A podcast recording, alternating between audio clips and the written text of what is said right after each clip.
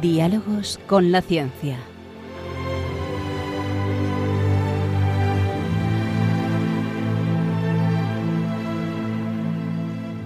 Dirigido por Javier Ángel Ramírez.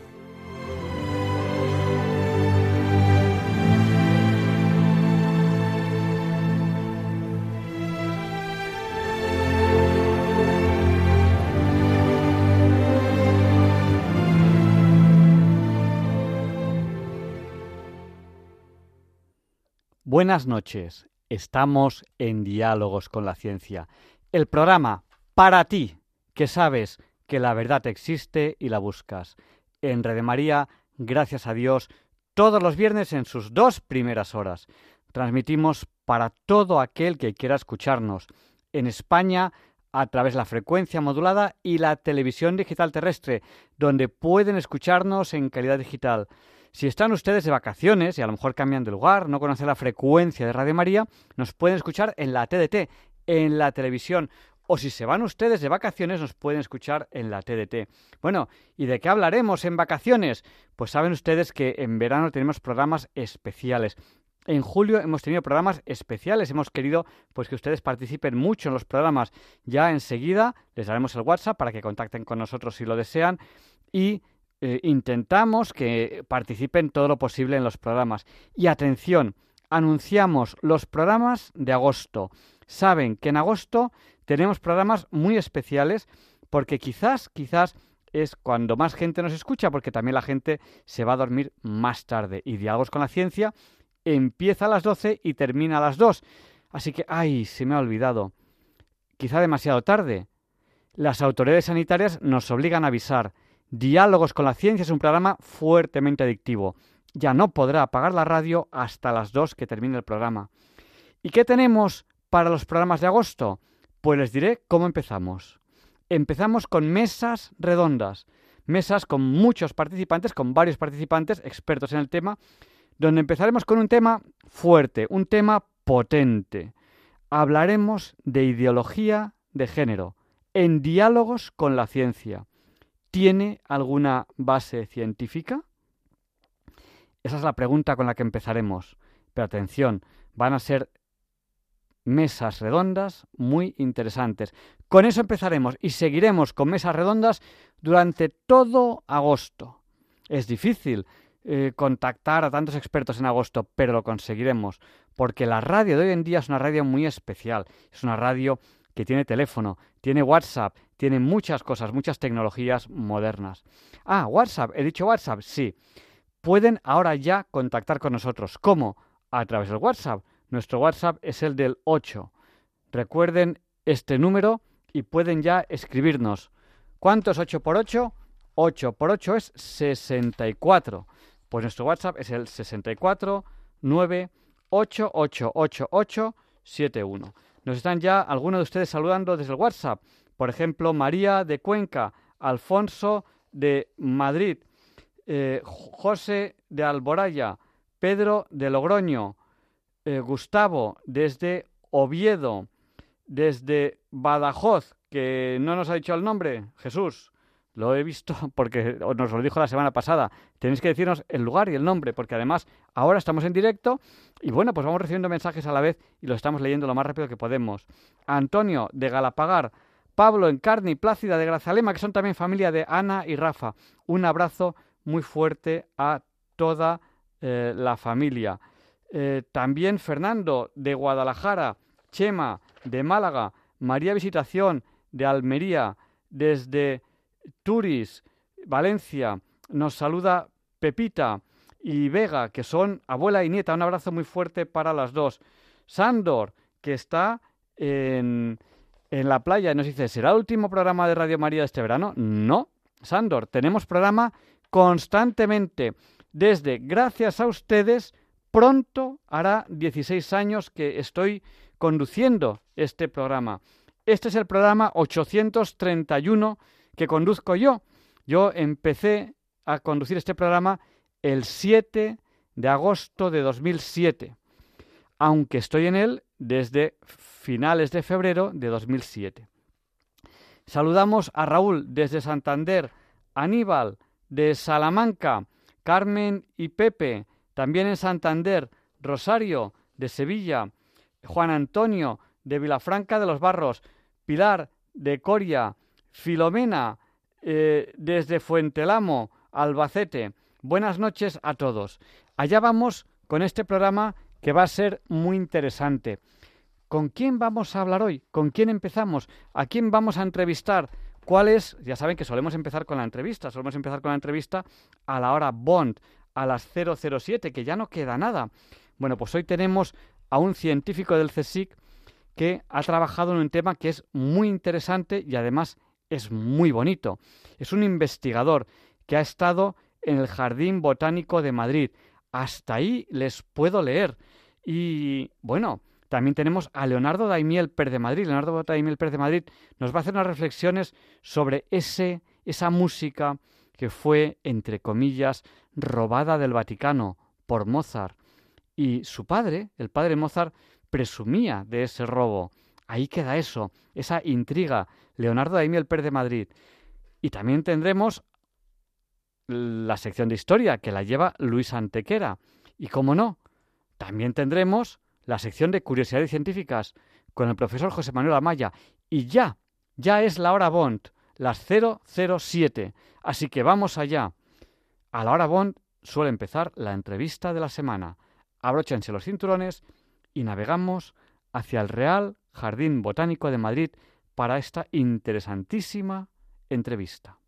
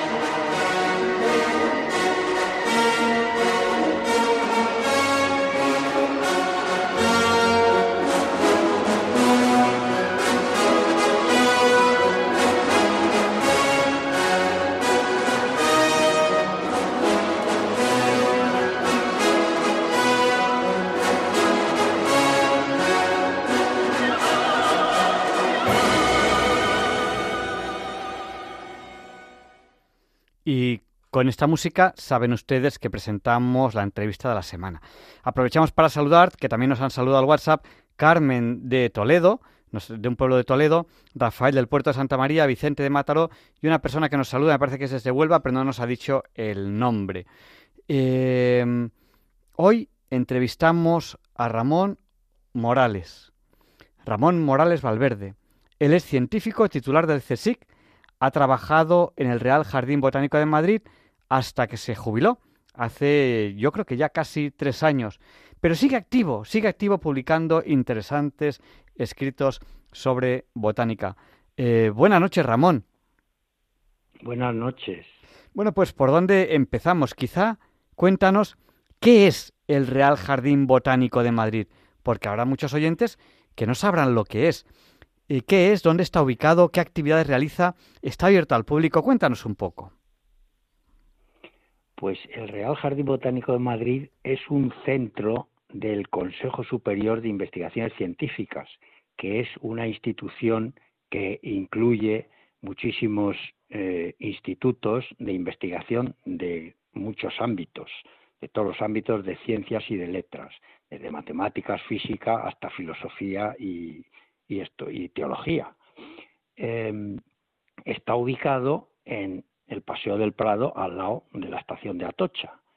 Esta es su ubicación actual, pero fue mm, en 1755 fue fundado por Fernando VI eh, y entonces estaba en el Soto de Migas Caliente, que está justo debajo de lo que es actualmente el Palacio de la Moncloa, donde vive el presidente de gobierno, y eh, junto al, en la ribera del Manzanares, en el antiguo Camino del Pardo. Entonces, en, eso fue en 1755. Estábamos en pleno siglo mm, de la Ilustración, con una importante eh, eh, interés por la botánica y por las ciencias naturales. En 1781 fue inaugurado en el actual, en su actual ubicación, en el Paseo del Prado, porque se había mm, por el Prado había un arroyo que se canalizó, se hizo el Paseo del Prado, entonces las huertas de los ciudadanos de Madrid, por la calle Huertas bajaban a sus huertas, que lindaban con las huertas de los Jerónimos, fueron eh, compradas por la corona y ahí se ubicó el nuevo jardín botánico que se inauguró en 1781 y que planeó el arquitecto de palacio Sabatini y que luego acabó eh, Villanueva. Entonces, desde entonces, eh, el Jardín Botánico ha tenido una parte museística, que son el Museo de Plantas Vivas, un jardín eh, botánico además, y por otro lado, un centro de investigación en el que se ha investigado siempre sobre plantas y especialmente sobre sistemática de plantas. ¿eh? Las relaciones que tienen las diferentes especies de la rica flora mm, española, ibérica y, todas las expediciones que hubo, a América, todas las plantas que le trajeron. Pues esto es el Real Jardín Botánico, que actualmente, mm, desde hace más de 50 años, tiene una época de auge y de esplendor mm, que, que, ha seguido, porque ha tenido muchos altos y bajos desde que se fundó, desde que eh, desde 1781 que se abrió en el Paseo del Prado. Estamos entrevistando a Ramón Morales Valverde, el científico titular del CSIC, que ha trabajado en el Real Jardín Botánico de Madrid. Nos ha explicado qué es el Real Jardín Botánico de Madrid. Bueno, y nos, nos has dado ya una pequeña pincelada, nos has hablado de especies vegetales, de sus relaciones, pero ¿cómo es el día a día de un científico titular del CSIC? Y yo supongo que los proyectos de investigación tendrán objetivos, ¿no? Eh, háblanos de esos, de esos proyectos, o sea, cuando, cuando, cuando investigáis, ¿qué buscáis? ¿Cuál es el camino? Hoy eh, nos has hablado del siglo XVIII, estamos en el siglo XXI. Tiene que haber habido muchísimas investigaciones ahí sobre, sobre botánica. Háblanos un poco eh, mm, si no me equivoco, has estado 40 años investigando en el Real Jardín Botánico. Háblanos de alguna de las investigaciones más, más curiosas para que nos hagamos idea de qué hace un, un científico titular en el CSIC en el, en el Real Jardín Botánico de Madrid. Pues sí, el objeto fundamental de la investigación botánica son las plantas, eh, los vegetales. Los vegetales, mm, en sentido amplio, antiguamente eran las plantas con clorofila, las plantas verdes y por otro lado los hongos, ahora mm, que, se consideraban eh, en común. Actualmente están separados y son dos reinos diferentes, los hongos. en el jardín botánico se ha investigado de siempre en hongos, eh, en setas y en eh, plantas, en plantas helechos, gimnospermas, o sea, las plantas con, eh, con las coníferas y, con, y las plantas con flores. Bueno, pues eh, la investigación que se ha hecho en el jardín botánico o lo que yo he hecho mm, tiene varios pilares básicos. Uno de ellos el herbario, otro la biblioteca y el archivo, ¿eh? y otro los laboratorios y por supuesto las salidas de campo porque mm, no se concibe eh, la investigación botánica sin ir a coger las plantas al campo, bien vivas o para prensarlas y formar un herbario. El herbario es una colección de plantas secas ¿eh? que es fundamental y al herbario pues casi todos los días bajábamos. Tenemos un herbario que tiene un millón de pliegos de plantas y que es un pliego de una planta, pues es una planta prensada y preparada en una cartulina con una información ¿eh? adicional que es importantísima porque sin esa información la planta no vale nada, que es dónde se ha cogido, quién la ha cogido, cuándo la ha cogido ¿eh? y, datos sobre mm, la planta que no puedan estar en, eh, que no se puedan ver, por ejemplo, que era un árbol o que era un arbusto de medio metro, de un metro, y el color de las flores se suele anotar porque el color se puede perder, por ejemplo. ¿eh? Bueno, pues entonces eh, el trabajo que hacíamos era mm, ver las diferentes especies, sistematizar. Yo cuando llegué allí, em, sistematizar, que es la sistemática de las plantas. Mm, cuando yo llegué allí, me asignaron de becario he estado 44 años trabajando, me asignaron que trabajara en un género de plantas, en un grupo de plantas muy importantes en España, que son los tomillos. ¿eh? Bueno, tomillo ahora en sentido amplio son las matas bajas siempre, pero hay unas especies determinadas, un género determinado, que es el género Timus, los tomillos, que todo el mundo conoce, eh, el tomillo salsero, el tomillo aceitunero, eh, el tomillo blanco, bueno, resulta que España es especialmente rica en tomillos. Hay 36 especies y yo empecé primero a recopilar información botánica. Mm, mm, ¿De qué? de la biblioteca, todo lo que había escrito sobre los tomillos en España y Portugal. Y luego mm, empecé a ir al campo a recoger todas esas especies bien secas y bien vivas para el herbario y para tener una colección de plantas vivas. Llegué a tener todas las especies de tomillos que viven en España y Portugal vivas en el jardín botánico en macetas. ¿eh? Entonces mm, empecé a ver las relaciones de unos con otros, las especies que eran buenas, porque las especies se describen y se, mm, se, describían en latín. La primera vez que uno encontraba una especie, pues la describía en latín, que era la lengua oficial eh, en, científica, eh, antiguamente hasta hace poco. Ahora ya también se, se puede hacer las descripciones en inglés y entonces pues eh, ver las relaciones de unas con otras, establecer dónde viven, establecer, ver los caracteres los, los mm, caracteres que, que, se ven en la planta y los micromorfológicos, por ejemplo, el polen, que los cromos, se estudiaron los cromosomas, el número de cromosomas de cada especie, que eso dio mucha información, eh, el polen, se hicieron un estudio de química y entonces ahora lo que se hace también son estudios de biología molecular que entonces no existían cuando yo hice mi tesis doctoral. Claro, y ahora, luego seguimos ahora, habrá mucha información y acabamos con, con eh, pues eso es lo que hacíamos, el estudio de, de ver los diferentes caracteres de las plantas y los caracteres micromorfológicos. Eso es lo que hacíamos habitualmente mm, diariamente.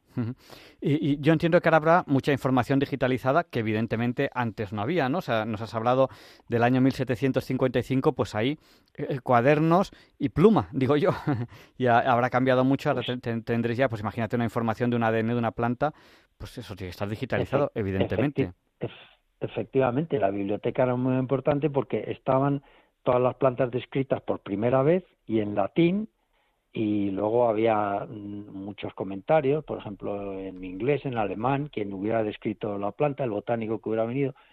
Mm, España es un sitio que ha sido mm, visitado por eh, botánicos centroeuropeos y europeos en general con muchísimo interés, porque es el, la península el lugar más rico en especies de toda Europa.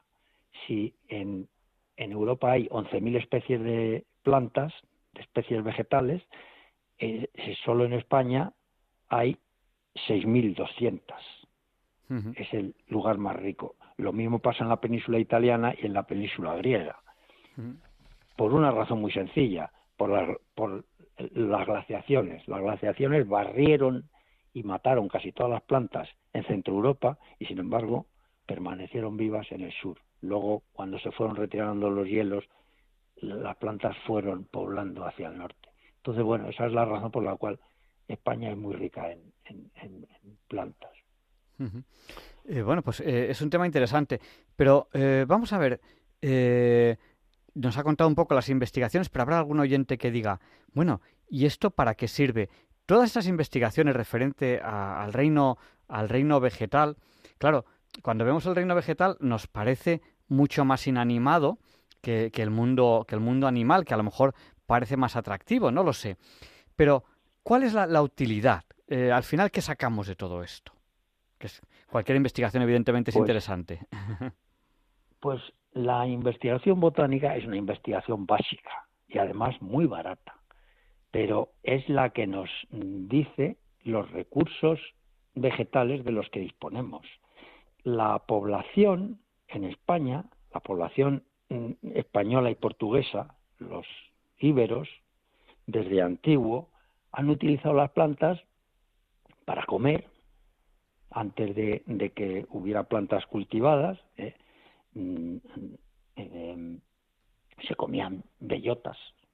Luego vinieron los romanos, plantaron los castaños, las buenas variedades de castaños y empezaron a, tomarse castañas y luego empezaron los cereales y la principal fuente de fécula pues fue el trigo ¿eh?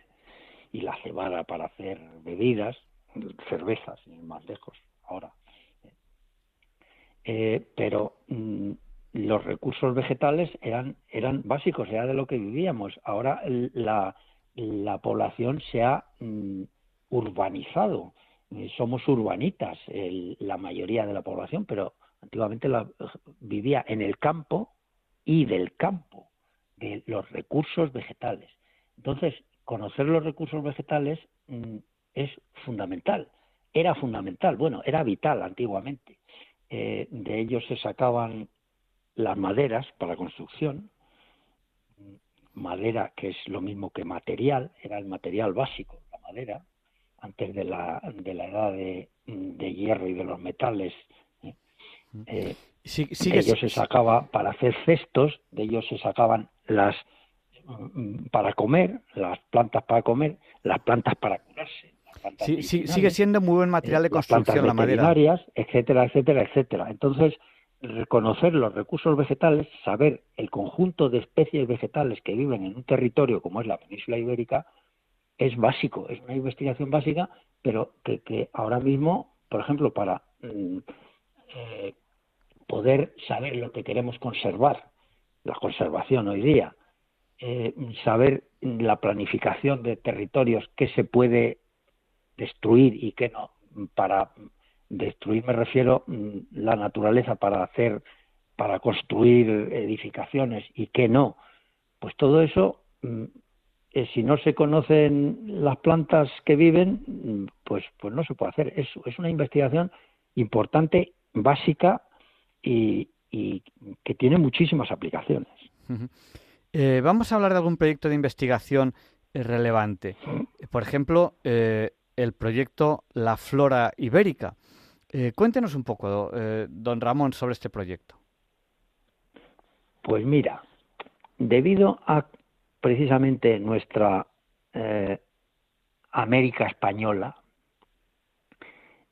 la flora ibérica ha estado abandonada durante mucho tiempo y ya te digo, quien, quienes se ocupaban de la flora en España eran los extranjeros que venían y eran los que publicaban más sobre flora española. Había también algunos botánicos españoles, pero muchos de ellos se dedicaban a la flora americana con las expediciones del final del siglo XVIII, principios del XIX.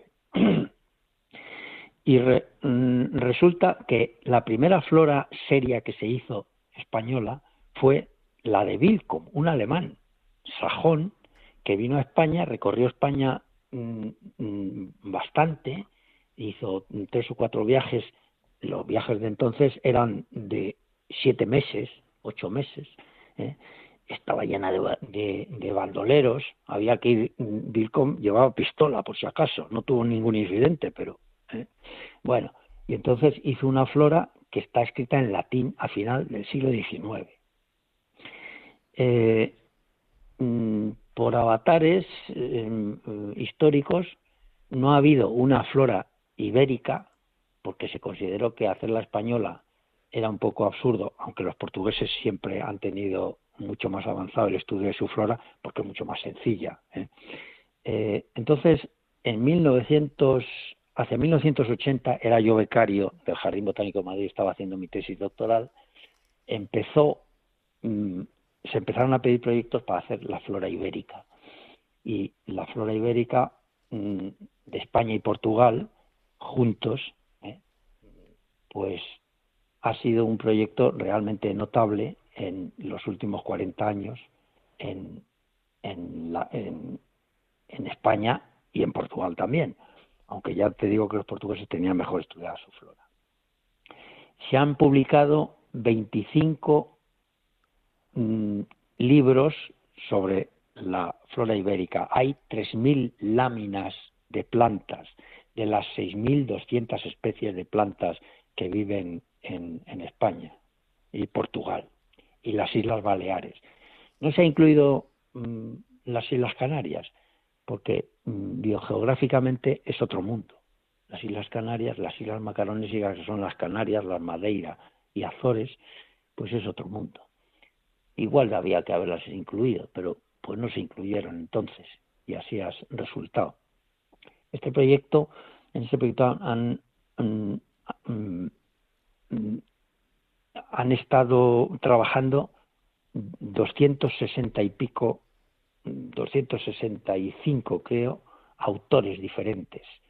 20 eh, o 30 de ellos extranjeros, los otros españoles o portugueses.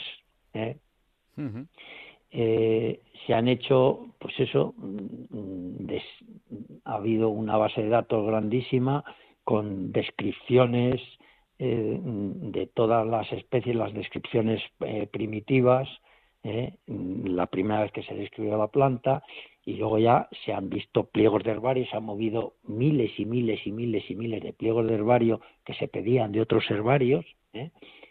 Eh, y se han, se han estudiado, se han hecho descripciones de las plantas, las áreas de distribución, los lugares donde viven.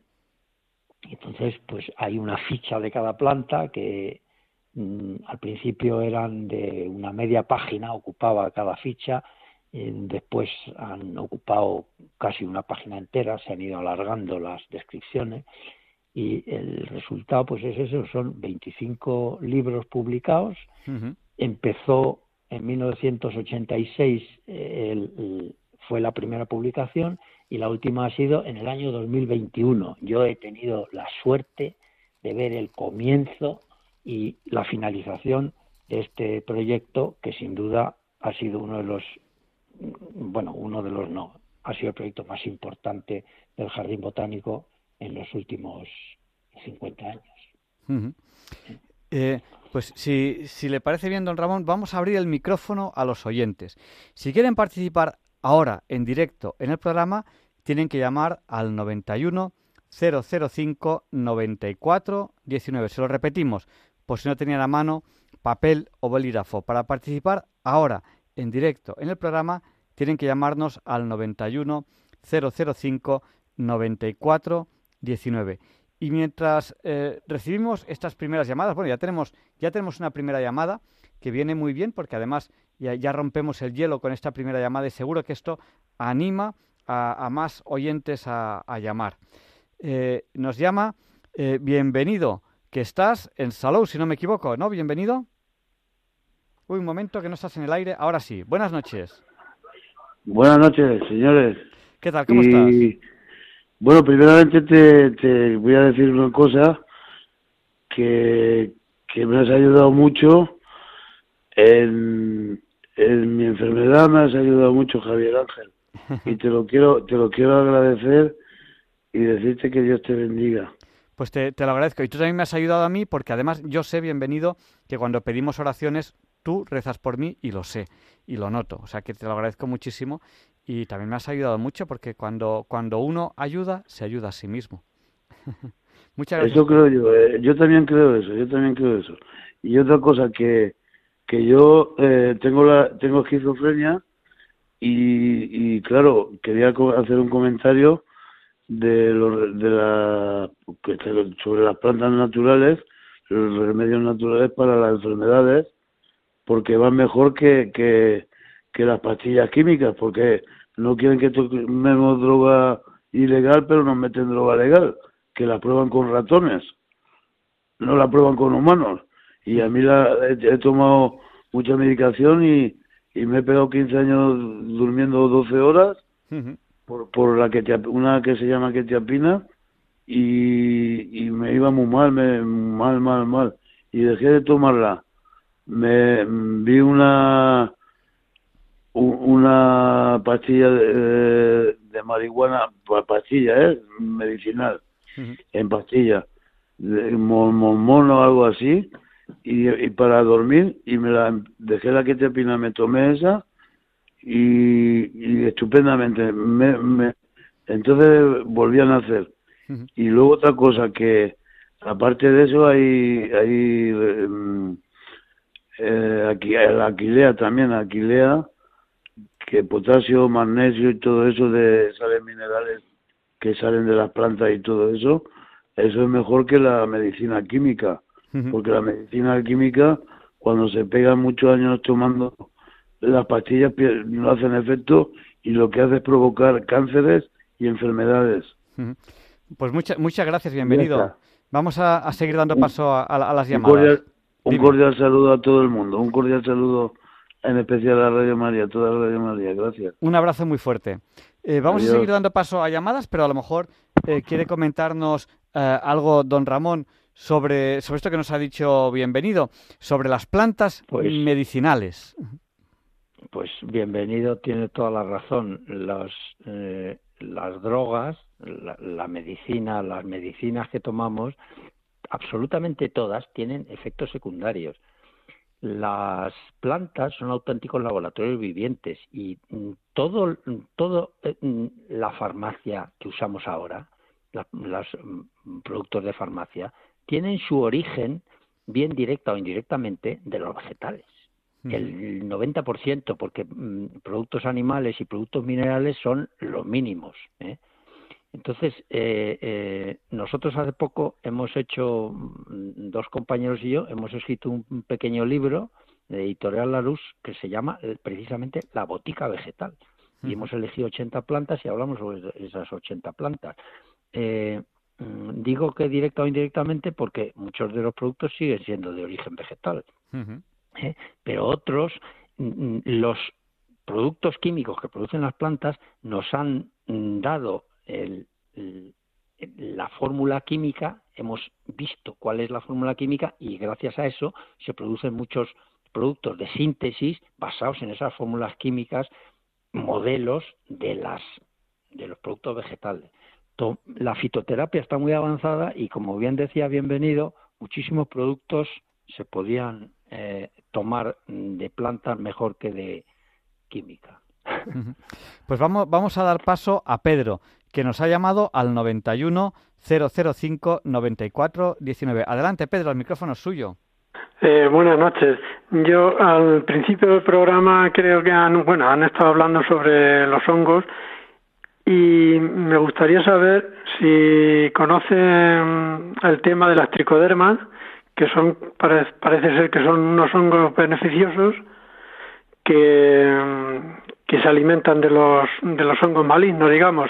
Yo principalmente me, mm, lo quiero saber por soy agricultor y tengo problemas en las cepas de las viñas no de los hongos de la madera. Pues eh, muchas gracias Pedro. Le respondemos por la radio. Vale, vale. Mire, yo lamentablemente de hongos sé muy poco porque me he dedicado siempre a las plantas, pero eh, hay muchísimos hongos eh, ahora mismo que se están utilizando en medicina mm, con buenísimos resultados contra muchísimas enfermedades. ¿eh? pero la verdad es que mm, concretamente de tricoderma y de su esto no le puedo no le puedo responder lo siento mucho pero le decimos, a, le decimos a Pedro que nos envíe un correo a diálogosconlaciencia.es o un WhatsApp al 649888871 y miraremos hacer un programa sobre tricodermas. Ahora tenemos bastantes programas ya comprometidos, tenemos prácticamente todo agosto y todo septiembre, porque eh, bueno, ya, ya pues, mm, tenemos muchos programas preparados para diálogos con la ciencia, pero buscaremos un momento para hacer un programa sobre tricodermas y si nos escribe, pues se lo recordaremos. Y damos paso a José María, que nos ha llamado al 91 005 94 19. Adelante, José María, el micrófono es suyo. Eh, buenas noches. Yo solamente quería preguntarle uh, si cuántas, exactamente cuántas eh, plantas autóctonas de la península se pueden, pueden haber sido catalogadas en algún momento, ¿no? Eh, y si cuáles pueden ser medicinales, eh, más o menos las pues que siguen en vigencia, más o menos las más pues importantes, si puede ser. Muchas gracias. Pues le respondemos por la radio. Gracias. Gracias. Pues mire, nosotros tenemos un proyecto que está en marcha precisamente, que se llama Inventario Español de Conocimientos Tradicionales relativos a la biodiversidad, que no es más que una etnoflora, que es el número de plantas de especies que viven en España que son utilizadas. Y sabemos que en España se han utilizado de 1.100 a 1.200 especies de plantas como medicinales. ¿eh? De las 6.200 que viven, unas 1.200 especies se han utilizado como medicinales. De hecho, como tés, manzanillas, eh, em, mentas, poleos y, infusiones en general, tilas, pues hay eh, 150 o 200 especies. ¿eh? Entonces, 1.200 especies se han utilizado como medicinales, entre árboles, eh, arbustos eh, y plantas herbáceas, geófitos, plantas que tienen cebolla, en fin, todas estas. Pues muchas gracias. Estamos entrevistando a Ramón Morales Valverde, científico titular del CSIC. Ha trabajado durante unos 40 años en el Real Jardín Botánico de Madrid, se jubiló hace unos tres años y sigue activo. Está publicando muchos escritos sobre, sobre botánica. Bueno, pues una última pregunta y a lo mejor hacer un resumen para aquellos oyentes que no hayan escuchado la entrevista entera. Eh, ¿Cuál es la, importancia, ahora que hablamos tanto, que estamos tan preocupados por las extinciones de algunos animales o de algunas plantas, cuál es la importancia de la biodiversidad vegetal? Eh, cómo es importante su conservación, qué podemos hacer para conservarlos y hacer un, resumen un poco de lo que hemos hablando, de lo que hemos hablado. Y si, considera oportuno aprovechar para contarnos algo más, adelante, el micrófono es suyo, don Ramón.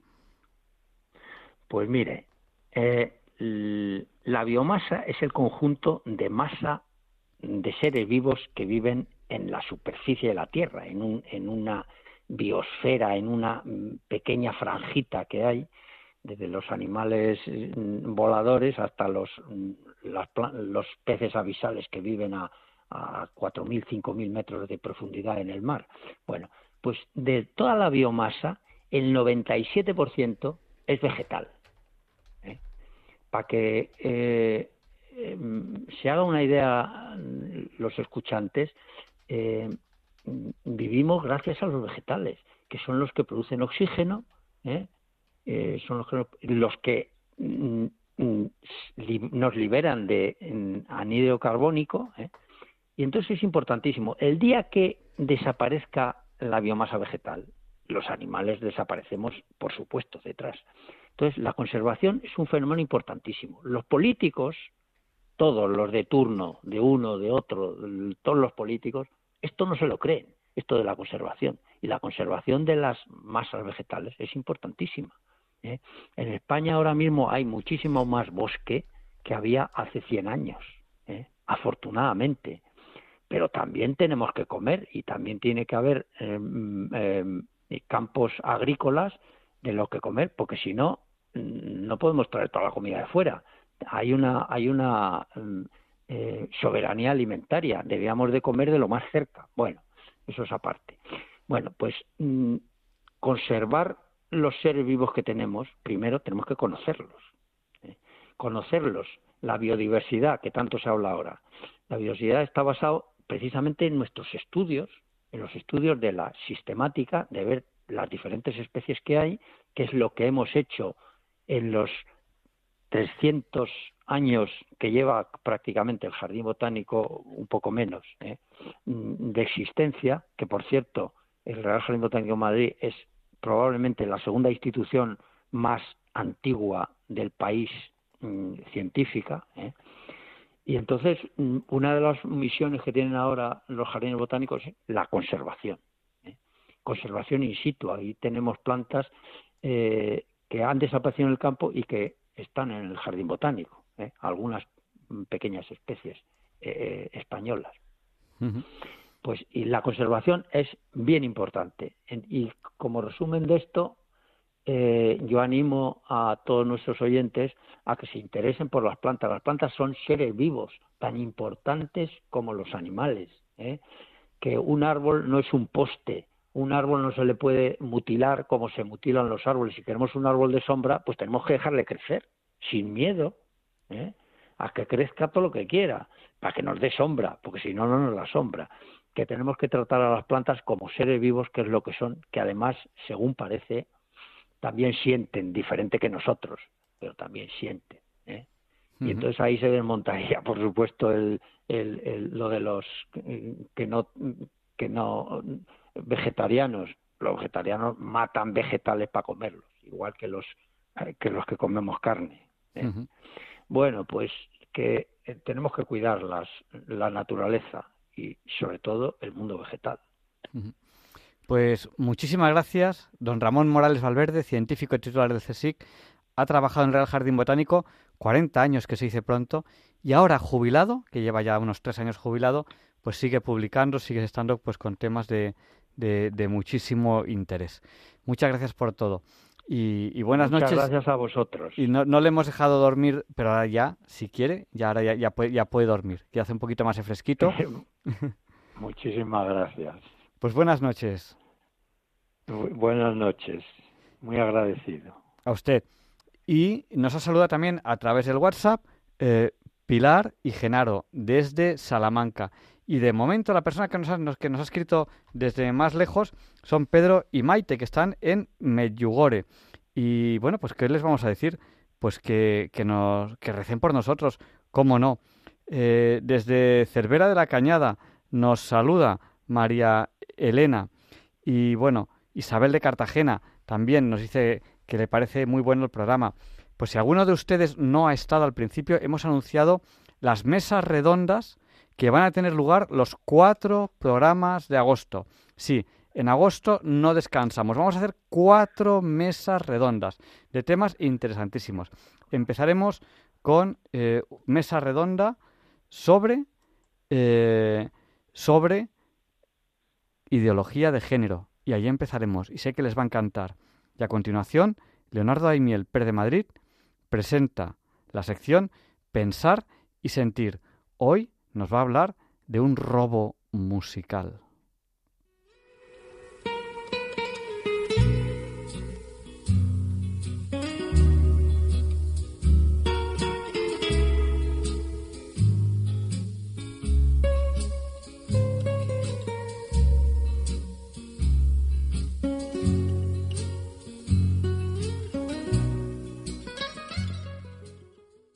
Buenas noches, queridos oyentes de Radio María.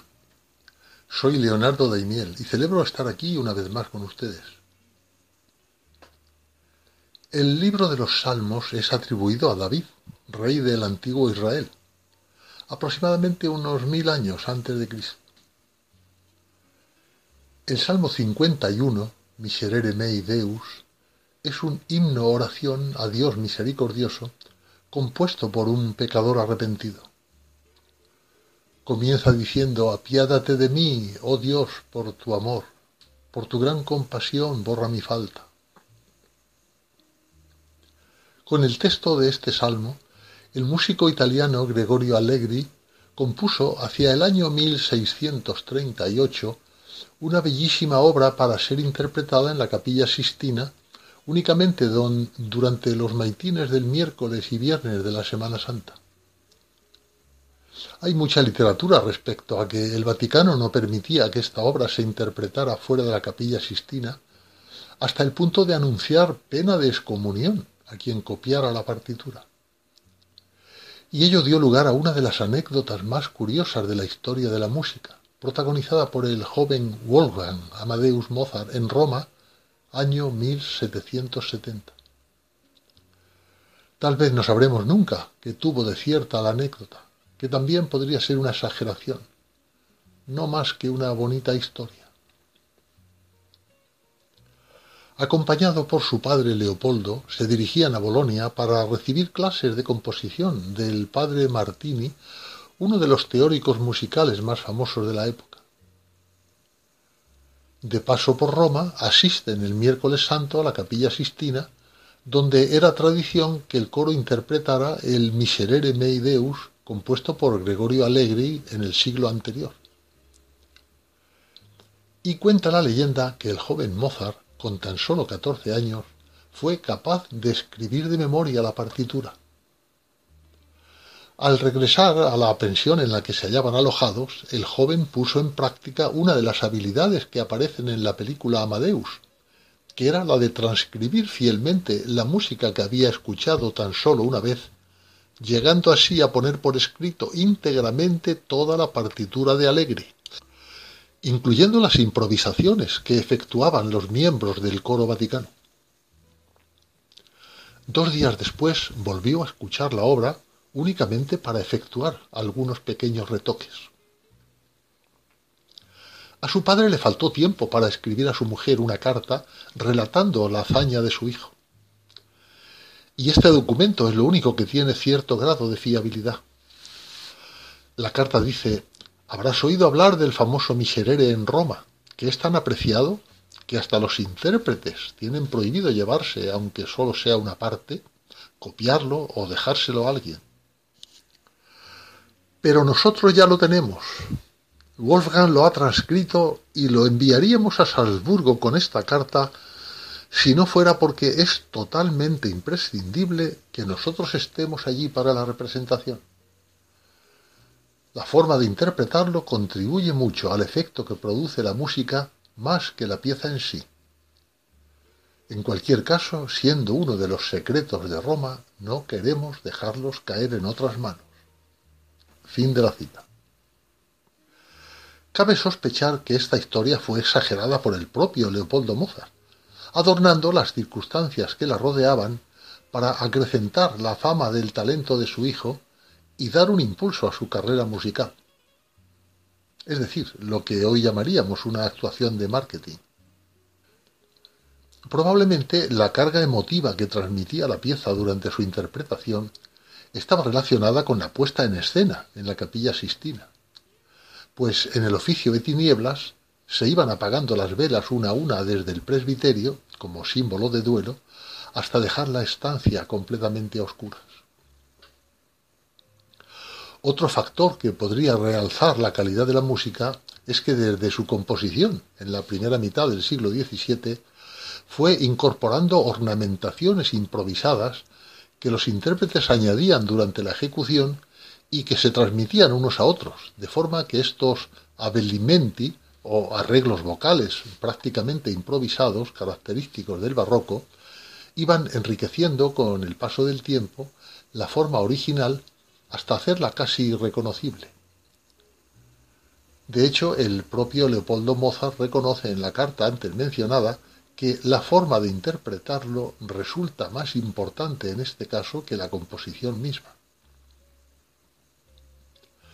También hubo intentos de quitarle méritos al joven prodigio, afirmando que el niño Mozart volvió a asistir a la representación del Miserere Mei Deus que tuvo lugar el Viernes Santo y que con la primera transcripción tomada el miércoles escondida en su sombrero, acabó de pulirla sobre el terreno durante la interpretación.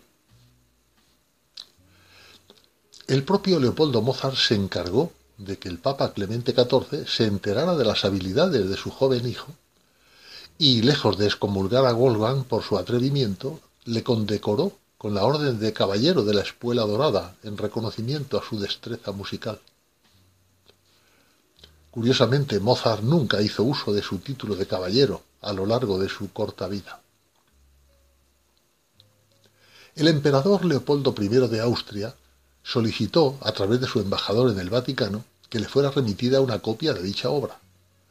Y lógicamente no se podía despreciar ni ofender la solicitud de un emperador. Por ello, una copia de dicha obra se sigue conservando en la actualidad en la Biblioteca de Viena. Pero parece ser que el emperador no acabó satisfecho cuando se le interpretó la obra hasta tal punto que sintió que pudieran haberle engañado, haciéndole llegar otra composición.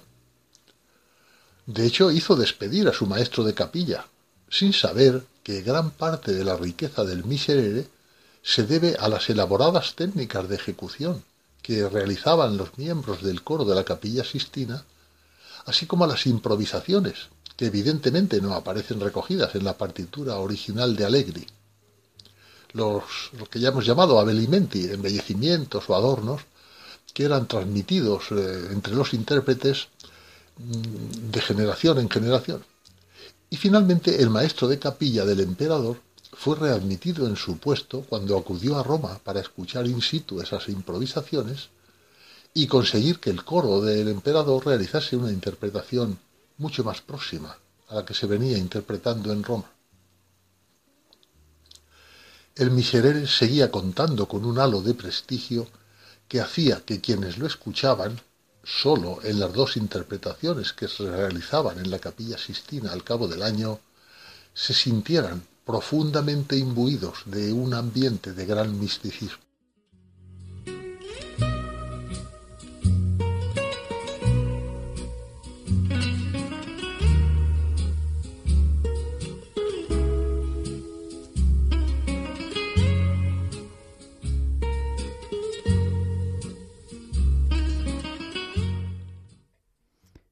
Muchas gracias, Leonardo, por habernos ayudado hoy a pensar y sentir.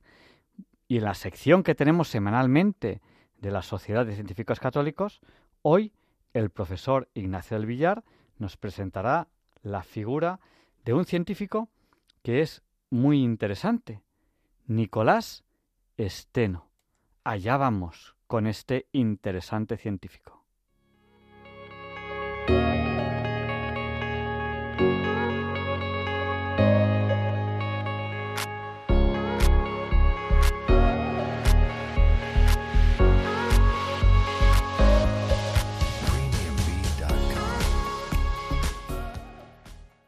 Queridos amigos de Diálogos con la Ciencia, les habla Ignacio del Villar, secretario de la sección española de la Sociedad de Científicos Católicos. También profesor e investigador de la Universidad Pública de Navarra. Les voy a describir a Nicolás Esteno, uno de los científicos más brillantes de la historia, aunque muy desconocido para bastante gente. Su mérito principal está en el campo de la geología, se le considera como el padre de esta ciencia y más concretamente de la estratigrafía. Aunque por desgracia el mérito recae a menudo en los británicos James Hutton y Charles Lyell, muy posteriores a él. Nicolás Steno pertenece al siglo XVII. Durante los primeros años de su carrera como investigador, Steno se granjeó rápidamente el respeto por parte de los científicos de toda Europa. En poco tiempo descubrió el Ductus stenonianus, un canal por el que las glándulas submandibulares segregan saliva. También mm, descubrió el recorrido de los vasos linfáticos y de la leche materna, las glándulas de la nariz y las lacrimales. A esto cabe añadir su habilidad como orador, pues en un periódico parisino se decía de él que lo expone todo de una manera tan vívida que obliga a uno a convencerse, y solo queda preguntarse por qué se les ha escapado eso a todos los anatomistas anteriores. Además, fue capaz de desarrollar un modelo geométrico para explicar la contracción y relajación de los músculos. La validez de este modelo geométrico se demostró en el siglo XX mediante cálculos de ordenador, así que se le considera fundador de la biomecánica. También resultan dignas de mención sus minuciosas descripciones de enfermedades como la tetrología Fallot o la hidrocefalia, llegando a señalar en esta última los efectos de la hipertensión intracraneal en las paredes ventriculares de los surcos cerebrales.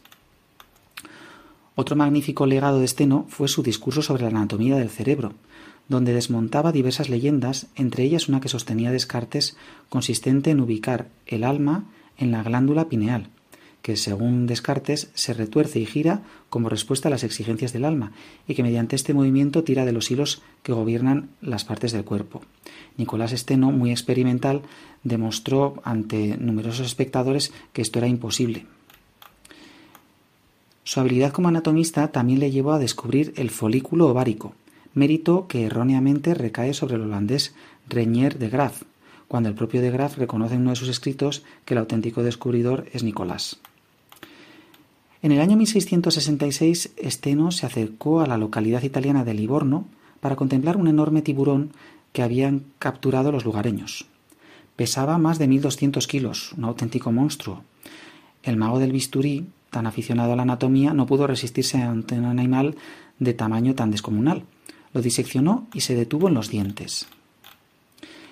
le recordó algo que había observado años atrás, cuando era muy joven, las glosopetre, un tipo de piedras enterradas en las cumbres de las montañas. Esteno se convenció de que estas últimas podían ser dientes de tiburón fosilizados. Poco después fue analizando las rocas, los estratos de las montañas, y así se fue dando cuenta de que ya no hacía falta recurrir a documentos históricos o a la Biblia para comprender la formación de la Tierra. Todo estaba ya en manos de una nueva ciencia, la geología, que acababa de fundar un hombre visionario. Los resultados y conclusiones que obtuvo los publicó en el año 1669 en su obra magna De Sólido, de la cual eh, pues pasan ya más de 350 años. Allí propuso la teoría de los estratos, basada en una serie de principios que siglos después se mantienen como base de la estratigrafía. El primer principio es el principio de superposición. En un grupo de capas sedimentarias dispuestas una encima de la otra, la capa inferior se depositó primero y la superior se depositó en último lugar. Esto permite saber que la capa inferior es más antigua y la superior la más reciente. El principio de horizontalidad es el segundo.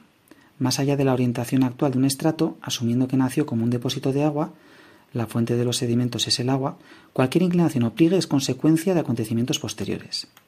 El tercer principio es el de continuidad lateral. Siempre que se observen bordes desnudos en los estratos, hay que o bien buscar la continuación de estos estratos o hallar otra sustancia sólida que haya retenido el material de los estratos y les haya impedido dispersarse. El propio Nicolás Esteno utilizó sus leyes para explicar algún caso práctico. En la Toscana vio una serie de etapas que describió mediante dibujos. Primero la tierra se inunda, luego se seca y por último se curva y forma las montañas. Este proceso se vuelve a repetir hasta constituir un total de seis etapas. Los geólogos italianos modernos demostraron siglos después que la estructura de varios valles de la Toscana corresponde de manera asombrosa con las etapas de Esteno.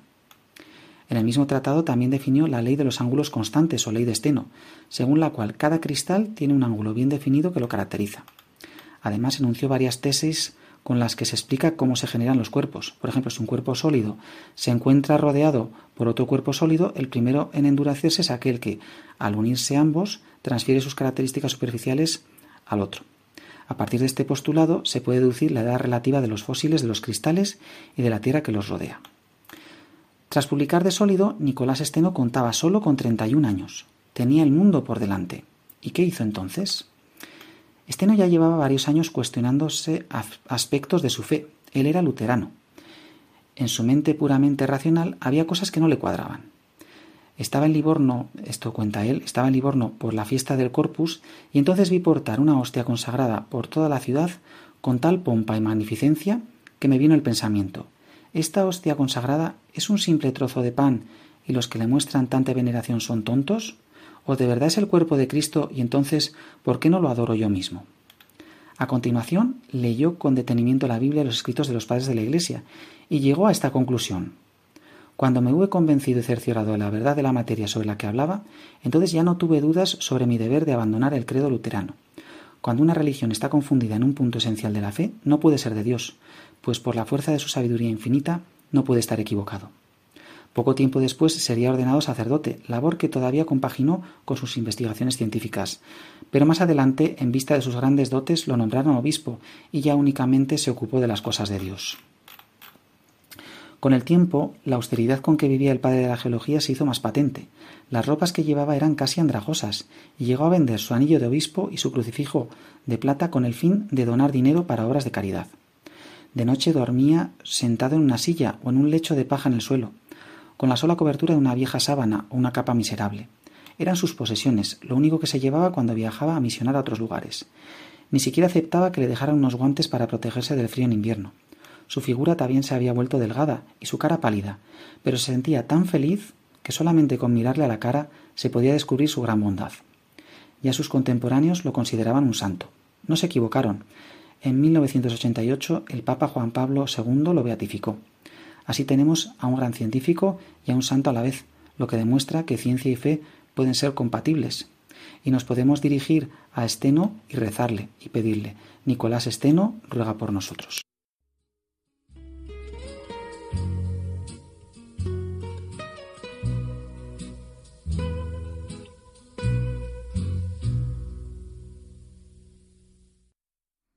Pues muchas gracias a la Sociedad de Científicos Católicos por presentarnos a este científico y a este santo. Y a continuación, hoy 28 de julio, Luis Antequera nos explica por qué no es un día cualquiera. And whatever you've got to do, I'd be so happy to be doing it with you. But if you've got something that must be done, and it can only be done by one, there is nothing more to say. Except it's a lovely day for saying it's a lovely day.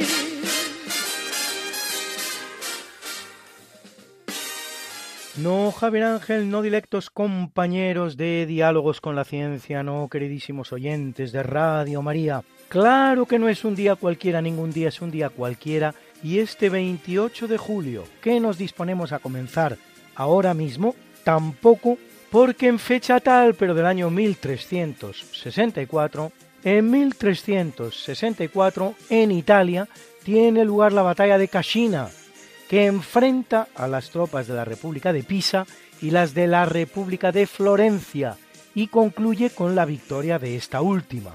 Lo más notable de la misma no es, sin embargo, la batalla en sí, sino el encargo que recibirá después de representarla ni más ni menos que Michelangelo Buonarroti en un fresco a emplazar frente a la representación de la batalla de Anghiari encargado a Leonardo, en una especie de duelo pictórico, si bien ninguna de las dos obras ha llegado a nuestros días. Miguel Ángel, porque hubo de abandonarla, llamado por el Papa Julio II. Leonardo, porque su obra desaparecerá sin que se sepa muy bien ni cómo ni por qué. Existe incluso la teoría de que podría estar debajo del fresco de la batalla de Marciano en Valdichiana, realizado por Giorgio Vasari en 1563.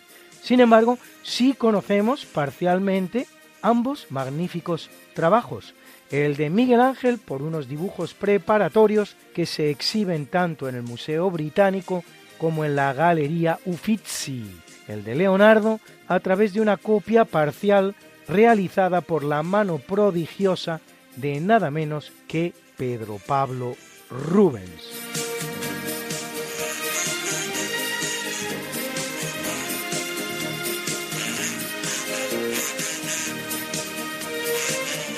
Corriendo el año de 1402, cerca de la actual capital turca, Ankara, la tradicionalmente conocida como Angora, de donde los gatos de Angora, el caudillo mongol Timur y Lang, Timur el Cojo, en su traducción al español, más conocido como Tamerlán, derrota y hace prisionero al sultán otomano Bayaceto I, que morirá poco después, pero no ejecutado, sino de muerte natural.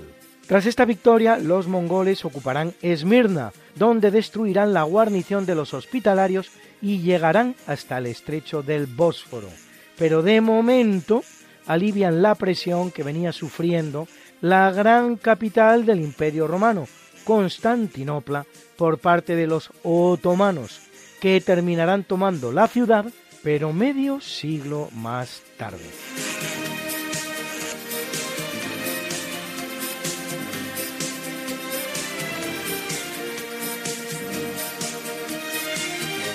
En el capítulo siempre fecundo de la conquista, colonización y evangelización de América, por los españoles que va a permitir a los indígenas americanos el tránsito del neolítico al renacimiento. En apenas dos generaciones, un tránsito que a los europeos había costado 7.000 enteros años, en 1508, mediante la bula Universalis Ecclesiae Regimini, el Papa Julio II concede a los reyes de España el llamado patronato regio sobre las iglesias de América, conocido también como patronato indiano. En realidad, no es sino la confirmación de algo que los reyes españoles ya habían recibido del Papa Alejandro VI mediante las llamadas bulas alejandrinas emitidas en 1493, inmediatamente después del descubrimiento a petición de los propios reyes católicos. Entre las potestades que el patronato regio otorgaba a los reyes se hallaban el de selección de los misioneros enviados a América, el cobro del diezmo eclesiástico, la facultad de fijar los límites de las diócesis, el veto en la elección de arzobispos y obispos, el derecho de presentación de obispos o la previa revisión de las peticiones que los obispos enviaran a la Santa Sede, el llamado pase regio o regium exequatur.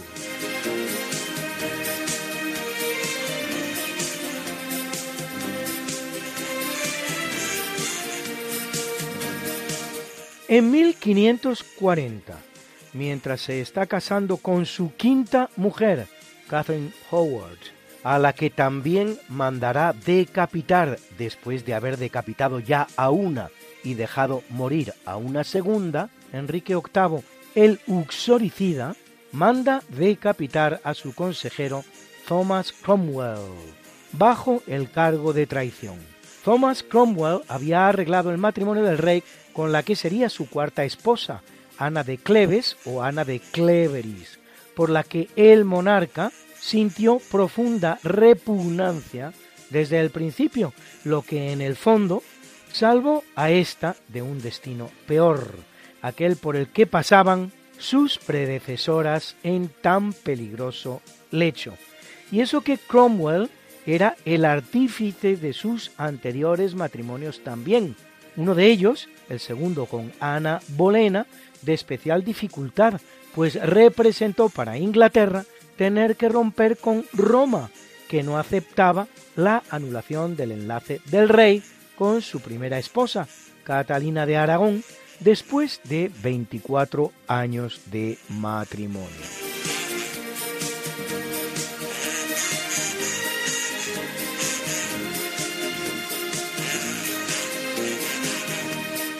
En el año 1637, tras 17 años de convivencia pacífica, los colonos británicos exterminan a la casi totalidad de la tribu de los indios Pequot, que viven en el área costera de Massachusetts, donde los colonos se hayan establecidos.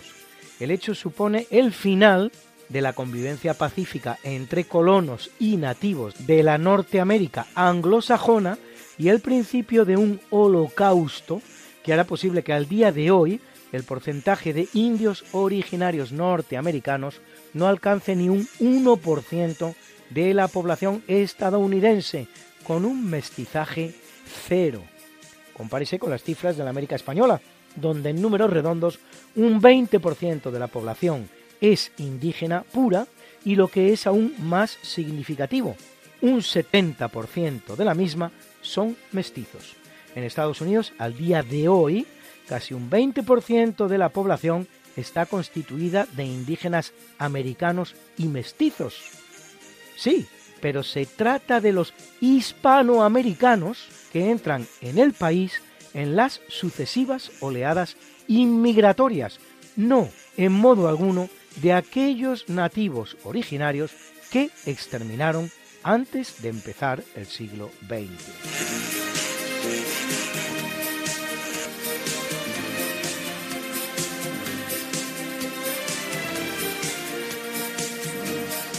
En 1914, con la declaración de guerra que le hace Austria a Serbia, comienza la Primera Guerra Mundial. ¿Qué ha pasado para llegar a situación tal? Pues que el 28 de junio, durante la visita del archiduque Francisco Fernando de Habsburgo Lorena, heredero del trono imperial austríaco, a Sarajevo, capital de Bosnia-Herzegovina, el nacionalista Gabrilo Princip atenta contra su persona. Le lanza una bomba al coche, la cual rebota en el vehículo del archiduque y finalmente estalla en otro vehículo, produciendo varias víctimas. El archiduque se ha salvado, pero por la tarde decide acercarse al hospital en el que se hallan ingresadas las víctimas, con tan mala suerte que en el camino tropieza con el autor del atentado, el cual no ha sido detenido, y éste saca una pistola y dispara contra él y contra la archiduquesa, matándolos a los dos esta vez. Austria pone a Serbia un ultimátum con ocho condiciones, que ésta no responde en el plazo de 48 horas que le habían sido otorgadas, tras lo cual se produce la declaración de guerra. Acto seguido se produce una cadena de declaraciones de guerra y poco tiempo después todos los países de Europa se hallan implicados en ella, con las escasas excepciones de Islandia, Suecia, Noruega, Dinamarca, Suiza y España.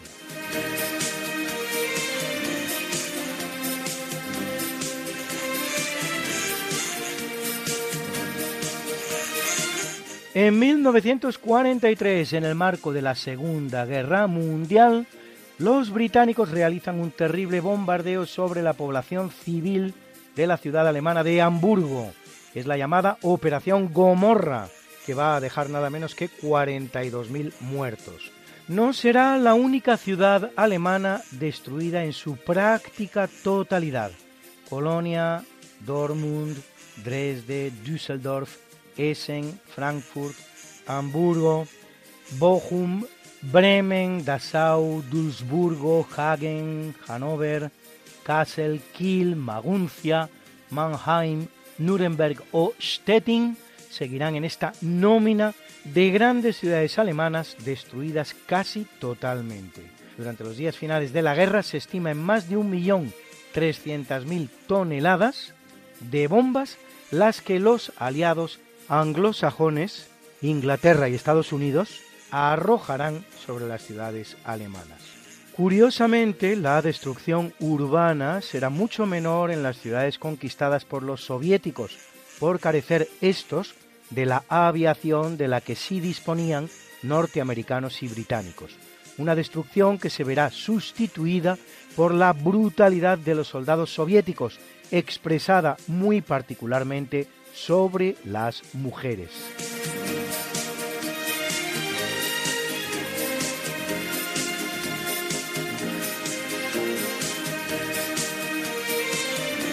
En el año 1963, Fernando Belaúnde Terry, del partido denominado Acción Popular, asume el cargo de presidente de la República del Perú tras ganar las elecciones con el apoyo del Partido Demócrata Cristiano de Héctor Cornejo Chávez.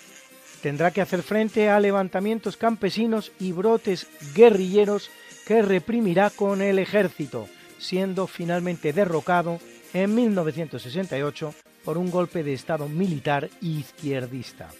En las elecciones de 1980 saldrá elegido nuevamente presidente con un 45% del voto escrutado, periodo durante el cual habrá de hacer frente al terrorismo del grupo maoísta Sendero Luminoso, pero esta vez conseguirá llegar al límite de su mandato.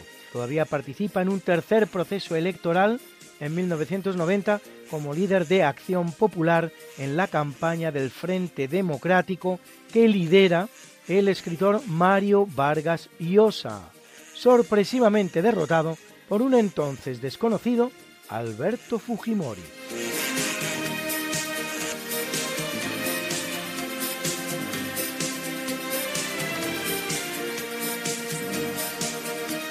Corre el año de 1976 cuando China sufre un devastador terremoto con epicentro en Tangshan que alcanza los 7,6 grados en la escala Richter. El seísmo se cobra nada menos que 240.000 vidas, según cifras oficiales, aunque se sospecha que la cifra real podría ser hasta tres veces superior. Es en todo caso el tercer terremoto más mortífero de los conocidos. A lo largo de toda la historia, estos serían los peores terremotos. En primer lugar, también en China, el de 1556 en Shanxi. El segundo, el de Puerto Príncipe en Haití en 2010 con 316.000 muertos. El cuarto sería el de Alepo en Siria en 1138 con 230.000 muertos. Y el quinto, el de Sumatra de 2004 con 228.000 muertos. Bruna, Bruna, nació María y está en la cuna, nació de día, tendrá fortuna, bordará la madre su vestido largo y entrará a la fiesta con un traje blanco. Y será la reina cuando María cumpla 15 años te llamaremos Negra María, Negra María que abriste los ojos en carnaval. En el capítulo del natalicio, en el año 1635 viene al mundo Robert Hooke, científico inglés que cultiva campos tan dispares como la biología, la medicina, la física planetaria, la mecánica de sólidos deformables, la microscopía, la náutica, o la arquitectura.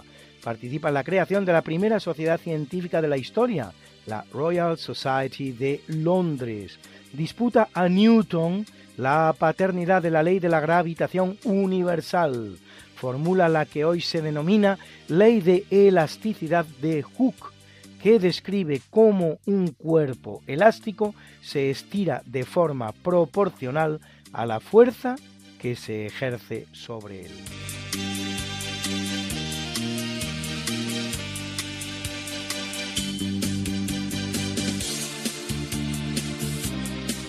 Y son fechas particularmente propicias para la filosofía, pues en 1804 viene al mundo Ludwig Andreas Feuerbach, filósofo alemán, antropólogo, biólogo y crítico de la religión, considerado el padre del denominado ateísmo antropológico, para quien la inmortalidad es una creación humana, con poderoso influjo sobre personalidades tan dispares como el compositor Richard Wagner o los políticos Max Stirner, Bakunin, Marx o Engels, y en general en todo el movimiento denominado materialismo histórico, autor de varias obras entre las cuales Über Philosophie und Christentum, sobre la filosofía y el cristianismo, y en 1902 lo hace el austríaco, después nacionalizado británico, Karl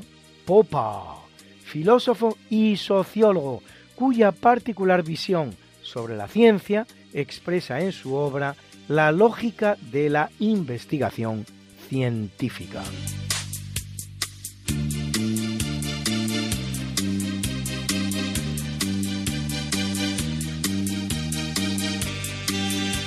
Nace en 1925 el estadounidense Baruch Samuel Bloomberg, Nobel de Medicina 1976 por sus hallazgos sobre el origen y diseminación de las enfermedades infecciosas, que identifica el virus de la hepatitis B y desarrolla su vacuna.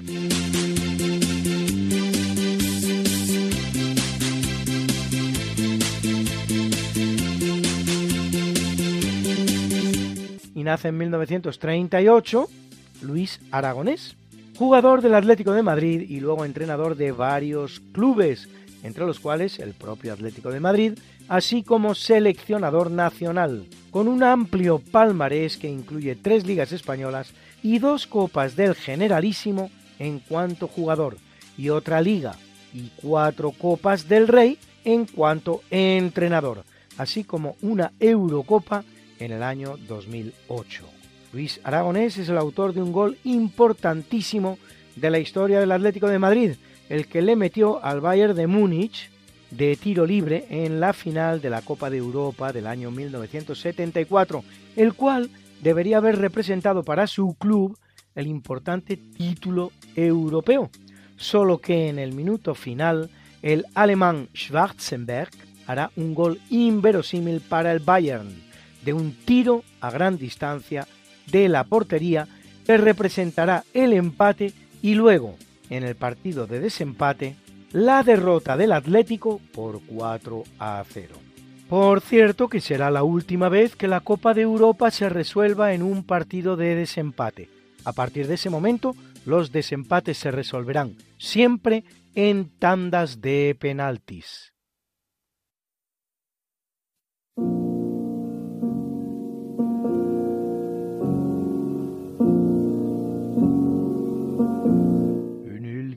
El capítulo del obituario en 450, tras un larguísimo reinado de 42 años, fallece en Constantinopla el emperador del Imperio Romano de Oriente, también conocido como Imperio Bizantino, Teodosio II, que se verá obligado a combatir contra unos y persas y manda edificar las murallas de Constantinopla.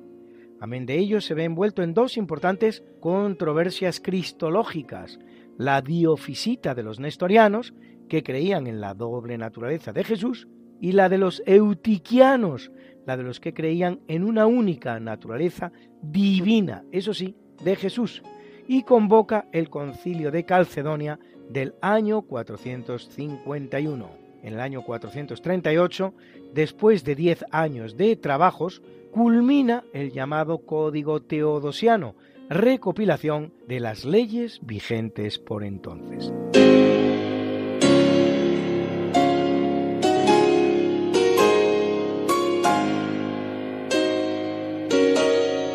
Corriendo el año de 1794, en París, guillotinado públicamente, se convierte en víctima de su artefacto favorito, Maximilien Robespierre, bajo cuyo mandato la política de terror contra los enemigos internos de la República Francesa surgida de la Revolución alcanza su máximo exponente. El llamado período del terror comienza el 5 de septiembre de 1793, cuando la Asamblea Nacional vota a favor de adoptar medidas drásticas contra las actividades contrarrevolucionarias y termina precisamente con la muerte en la guillotina de su gran promotor, Robespierre, director del llamado Comité de Salvación Pública, formado por 12 personas. Las cifras de guillotinados durante el mismo se calculan entre las 17.000 y las 30.000, es decir, entre 10 y 20 veces más en un solo año que la Inquisición española en 325 años, con una jurisdicción, la Inquisición, que abarcaba prácticamente medio mundo. La muerte de Robespierre abre paso al período denominado de la reacción de Termidor. Qué linda está la mañana en que vengo a saludarte. Venimos todos con gusto y placer a felicitarte. El día en que tú naciste, nacieron todas las flores. En la pila del bautismo cantaron los ruiseñores. Ya viene amaneciendo, ya la luz del día nos dio.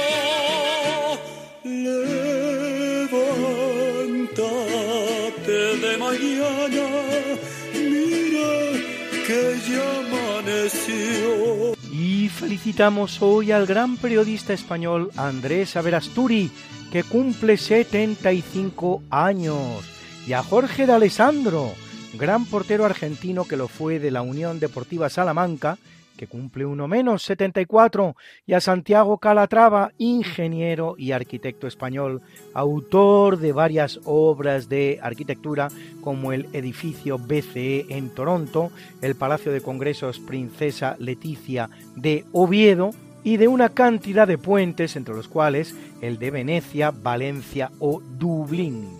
Príncipe de Asturias de las Artes 1999, que cumple 62, y a la guapa cantante brasileña Daniela Mercury, que cumple 58 y canta con este buen gusto.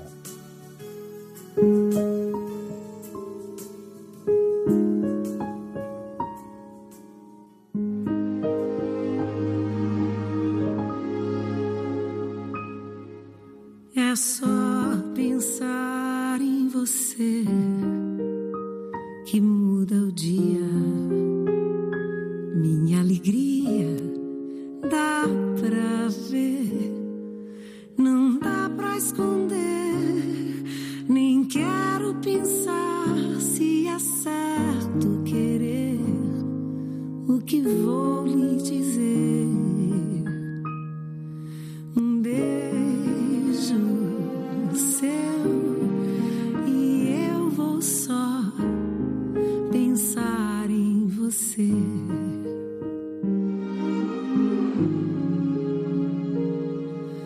É só pensar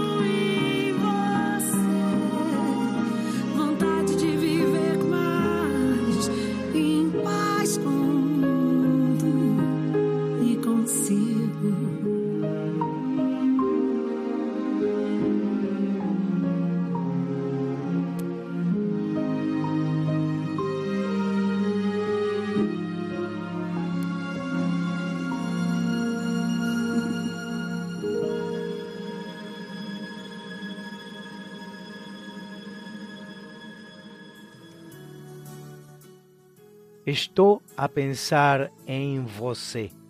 Estoy pensando en ti.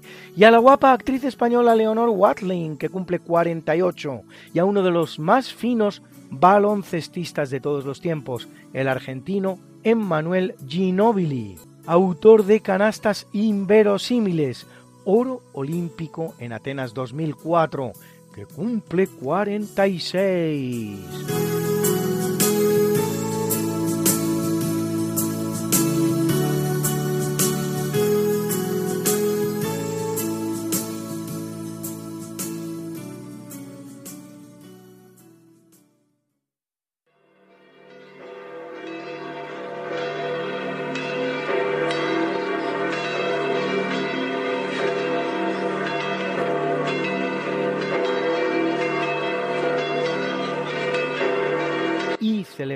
Iglesia Católica a Víctor I e Inocencio I, papas, papas, papas. a Nazario y Celso, mártires. Y a Pedro Poveda, fundador de la institución teresiana y mártir también durante la persecución de la Segunda República Española de finales de los años 30, que hizo un mínimo de 7.000 mártires, aunque probablemente sea más acertada la cifra de 10.000. Y a Catalina Tomás, monja,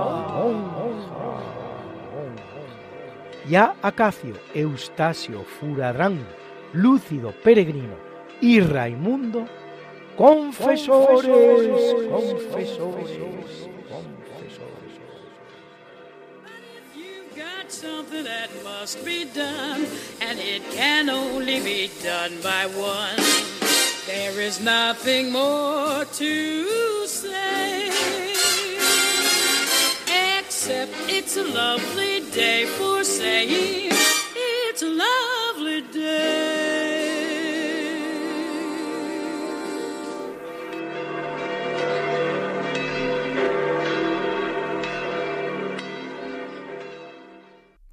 Muchas gracias Luis por habernos explicado por qué hoy, 28 de julio, no es un día cualquiera. Y bueno, me preguntaba María de Cuenca, ¿qué pasa con la canción que canten los niños? Porque has dicho que hoy no participaban los niños en el programa. No, después, después os pondré esa canción, os lo prometo, espero que, que nos dé tiempo. Y, y bueno, y os contaré alguna cosilla para que vayamos preparando ya los programas de agosto que prometo que van a ser muy interesantes. Y a continuación, el profesor José Manuel Amaya, bueno, y también abriré el micrófono a los oyentes, que también me lo han pedido por el WhatsApp y lo volveré a abrir dentro de un ratito. Pero ahora el profesor José Manuel Amaya nos presenta la sección de curiosidades científicas. Disfruten de ella. Y en el día de hoy les voy a mm, terminar de hablar de la filosofía kantiana en un aspecto bastante curioso y en el fondo, pues quizá también un tanto intricado. Es la distinción entre lo que Kant eh, establece, lo, lo que es el fenómeno y lo que es el noúmeno. Cuando hacemos una observación, alrededor de nuestro entorno. Vemos cosas, tocamos cosas, oímos cosas, en fin, esto intervienen nuestros sentidos, la vista, el oído, olfato, gusto y tacto. Y entonces observamos fenómenos. ¿Qué significado tiene la palabra fenómeno? Pues justamente fenómeno significa lo que se observa, lo que es observable, lo que es manifestable y por lo tanto lo que eh, es lo que entra por los sentidos, concretamente, por los cinco sentidos que tenemos. Y entonces lo que se observa por cada sentido pues es el fenómeno es decir, lo, que, lo observable, lo que se manifiesta. Y hay otro aspecto que no se manifiesta y que se llama el noúmeno. El noúmeno significa la cosa en sí, de un objeto determinado, la cosa en sí. Y en definitiva, lo que no se manifiesta. De modo que si el fenómeno es la cosa observable, el noúmeno que no se manifiesta es la cosa pensable, pero no observable. Si eh, tenemos, por ejemplo, un objeto, en ese objeto podemos ver pues, sus propiedades, podemos ver el color del objeto, la forma del objeto y alguna que otra propiedad más. Entonces decimos que ese objeto es de color amarillo, que tiene forma redondeada, es decir, es como si fuera una bola y por lo tanto de forma esférica y una serie de propiedades que puede tener más. Pero lo curioso es que ese color amarillo se nos manifiesta por la propiedad que tiene el objeto de no absorber la, el, color, la, longitud de onda o la frecuencia de ese color. Me parece que el ser humano percibe eh, siete colores. Entonces el amarillo es el que no se absorbe por el objeto y entonces se manifiesta a nuestra vista.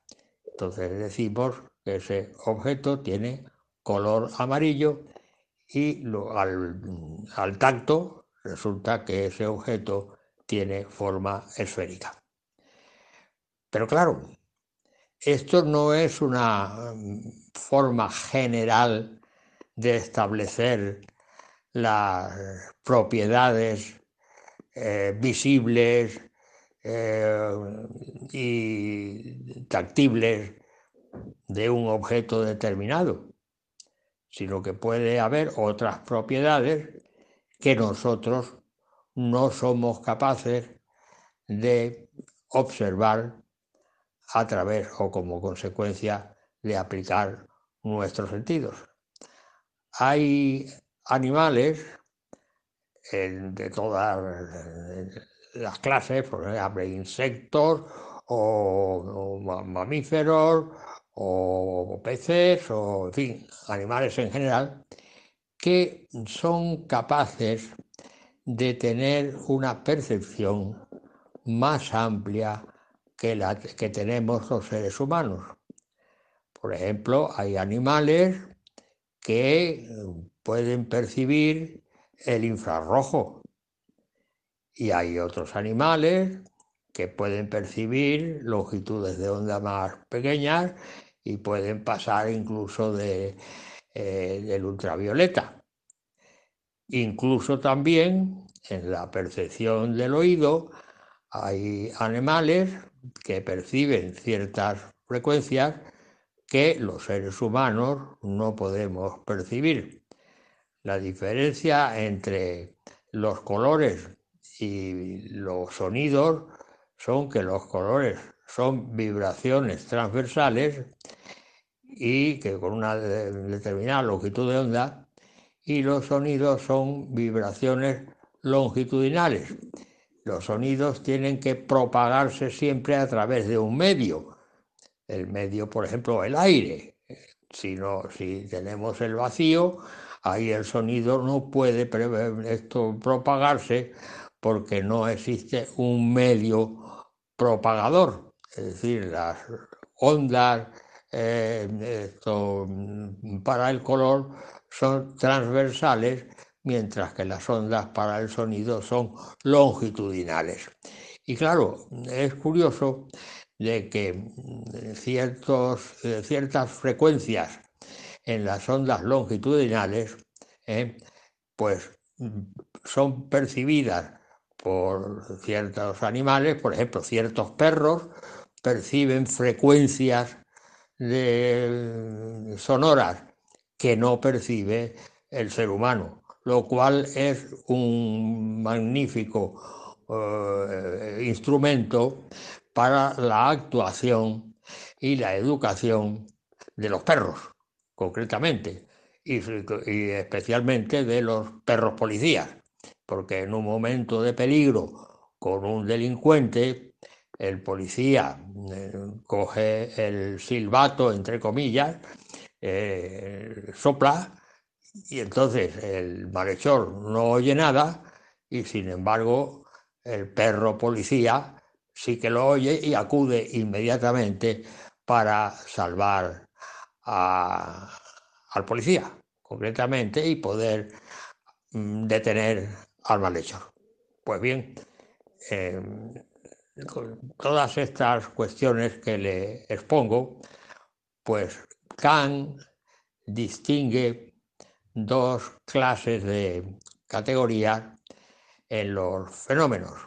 De modo que los fenómenos son, ya he dicho, la cosa observable y el noúmeno es la cosa pensable. Y entonces hay dos formas de enfocar el problema. La cosa en sí y la cosa para mí.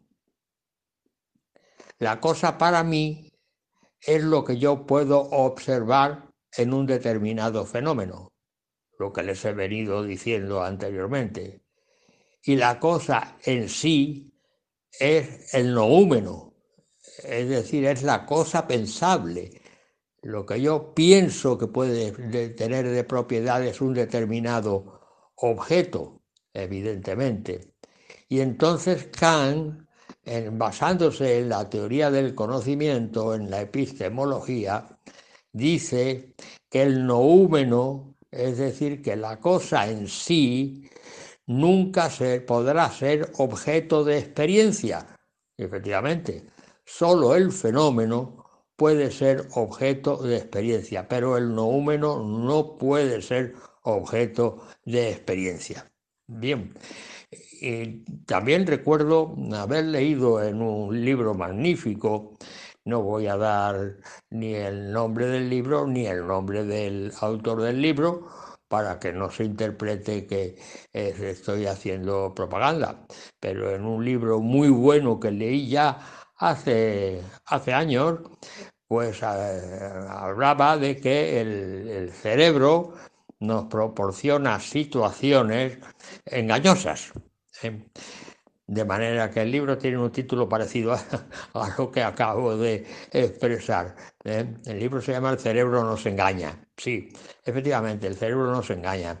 Ah, hay situaciones, en los seres humanos concretamente, se ha observado, que mm, en un momento determinado eh, pierden la visión de los colores. Y entonces solamente ven en blanco y negro, es decir, ven cómo se veían las películas antiguas. Las películas antiguas eran normalmente en blanco y negro. Efectivamente, todavía no existían las películas en color las películas de Charles Chaplin, el famoso Charlotte, todas eran en blanco y negro. ¿eh? De manera que eh, eh, esto hay seres humanos que en un momento determinado de su vida pierden la visión de los colores y solamente perciben en blanco y negro. Pero lo curioso de la cuestión es que esos seres humanos es como si hubieran percibido siempre en blanco y negro es decir, no recuerdan nada en absoluto de los colores. Es una vida nueva en el ser humano ¿eh? que solamente percibe el blanco y negro. Y es lo curioso, ¿no? Que olvidan haber percibido en colores. De modo que en este sentido, sí, efectivamente, el cerebro no se engaña. Claro, por supuesto que sí pero estos son casos muy especiales y casos muy particulares. De manera que ustedes me dirán, ¿y hay alguna forma alguna manera de determinar lo que Kant llama la cosa en sí? Es decir, determinar el noúmeno de la cosa pensable. Pues sí, hay una forma analítica basándose en la cuestión de que unos investigadores de la Escuela Finlandesa de Filosofía de la Ciencia, estos investigadores o estos filósofos de la ciencia de tipo racionalista, eh, llamados Ilka, los nombres son un poco, un poco raros. Ilka Nini Luoto, tal y como se lo estoy diciendo, Ilka il canili nili luoto y Raimo Tuomela. Il canini luoto y Raimo Tuomela, de la Escuela Finlandesa de Filosofía de la Ciencia. Y entonces establecen que existen cosas en sí, que estas cosas en sí admiten un procedimiento para su determinación. Y entonces lo que hacen es el procedimiento eh, de aplicar determinadas teorías, una serie de teorías que llaman, le dan, ponen un subíndice, aplicamos una serie de teorías, n teorías, hasta que consigamos que una de esas teorías nos diga el fenómeno que estamos observando, la cosa en sí, el noúmeno, no fenómeno, si el, no, el fenómeno que estamos observando es su noúmeno, el noúmeno de una determinada eh, observación. Entonces esas teorías serían T grande sub 1, T grande sub 2, T grande sub 3 puntos suspensivos, T grande sub K, puntos suspensivos y T grande sub N. De modo que tenemos N teorías, cada una de ellas con una serie de enunciados que son propiedades, estos enunciados son propiedades que le asignamos al objeto cuyo noúmeno queremos determinar. Entonces la teoría T sub 1 tiene los enunciados E sub 1, 1, E sub 1, 2, E sub 1, 3, puntos suspensivos, E sub 1H, por ejemplo, ¿no? De modo que tiene H enunciado. El primer subíndice eh, es, corresponde al 1, que es la teoría número 1, y el segundo subíndice corresponde al, esto, al número del enunciado, de modo que tiene H enunciados. Y lo mismo hacemos para la teoría T sub 2, porque sería T sub 2, 1, perdón, E sub 2, 1, el, enunciado primero, E sub 2, 1, E sub 2, 2, y así sucesivamente hasta E sub 2, eh, N, por ejemplo, ¿no? o M, eh, y así sucesivamente hasta la teoría T sub N.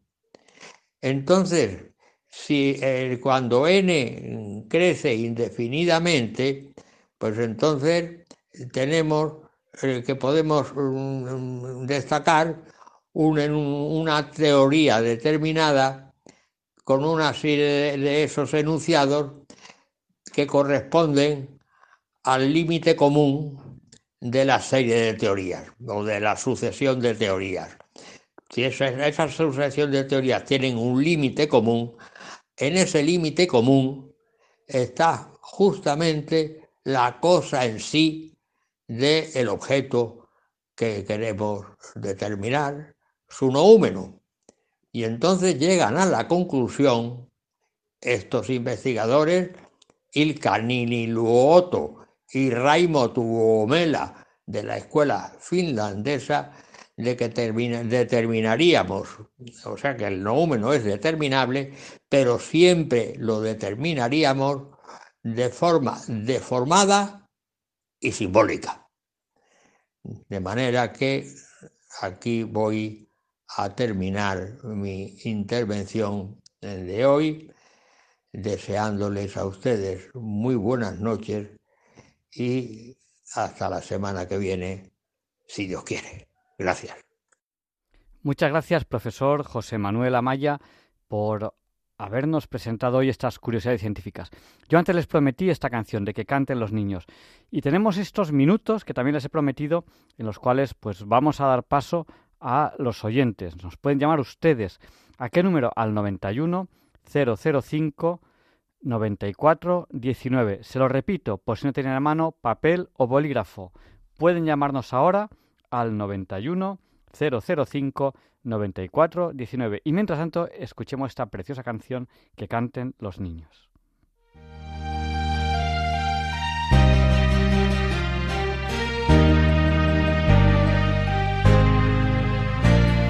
Que canten los niños, que alcen la voz, que hagan al mundo escuchar, que unan sus voces y lleguen al sol en ellos está la verdad. Que canten los niños que viven en paz y aquellos que sufren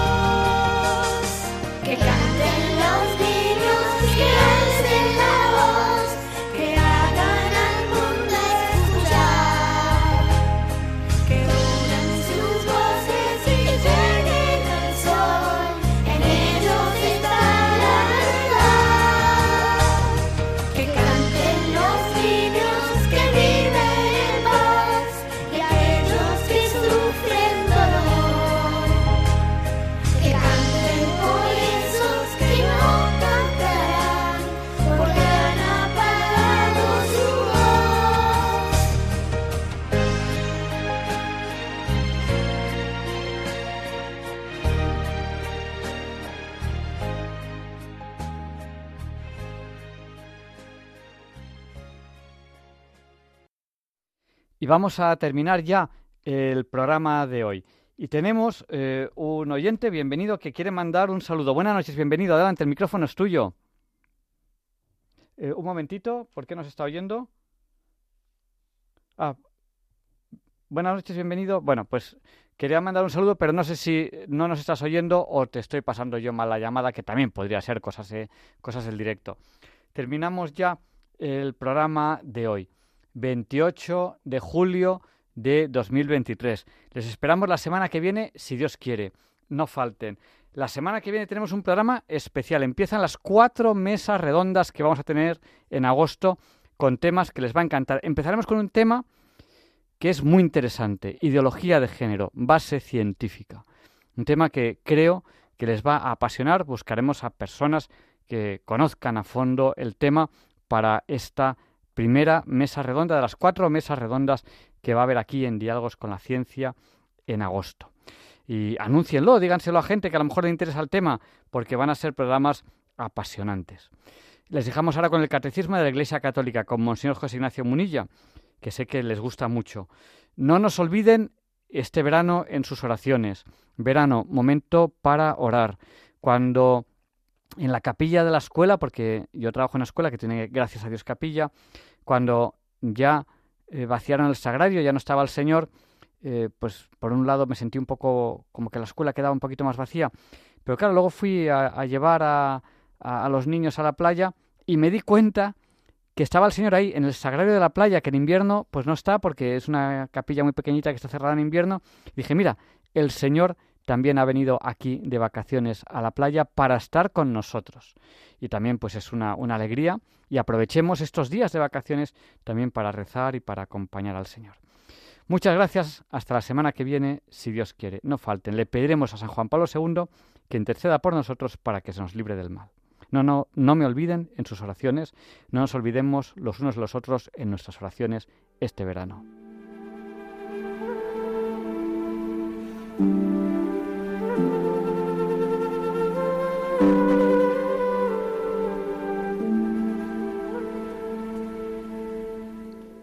Y así concluye en Radio María el programa Diálogos con la Ciencia. Dirigido por Javier Ángel Ramírez.